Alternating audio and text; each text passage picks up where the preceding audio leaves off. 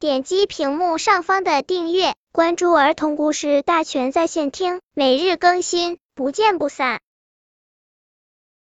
本片故事的名字是《会传递开心的水》。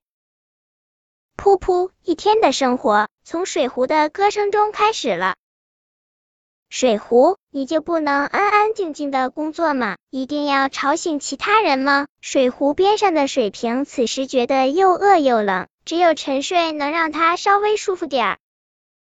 我我是太开心了，所以忍不住。水壶有点不好意思的说，说话时喘着白气。开心，一大早就要起来工作，有什么开心的？水瓶冷笑道。我开心，是是因为我肚里的水开了一朵花，不，开了很多朵花。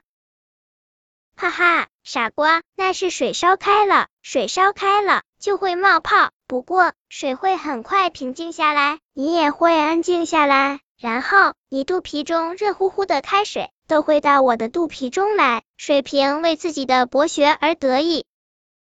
水烧开了，水就会开心。水的开心是会传递的，所以我也跟着开心了。水壶已经不唱歌了，但嘴里的热气还在不停的往外冒。